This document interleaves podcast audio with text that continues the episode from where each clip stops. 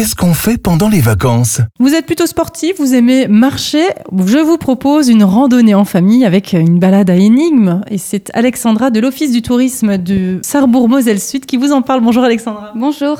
Oui, en effet, alors ce qu'on vous propose pour cet été, pour vous rafraîchir au niveau de nos forêts et même autour de nos étangs, euh, je vous propose cinq balades à énigmes à expérimenter en famille euh, tout au long de, de l'été. Donc on propose des fiches euh, de balades à énigmes qui sont à récupérer à l'office de tourisme ou en ligne, c'est aussi possible, euh, et de parcourir entre 3 et 4 km autour de quatre circuits qui sont proposés sur le territoire. Donc on a cinq communes qui sont concernées.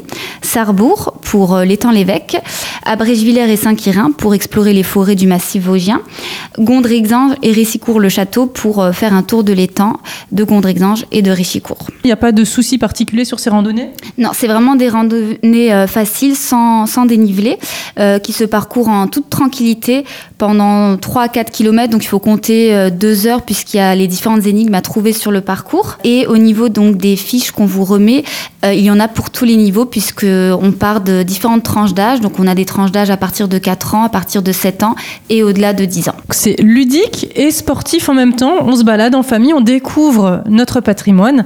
C'est vraiment une super idée.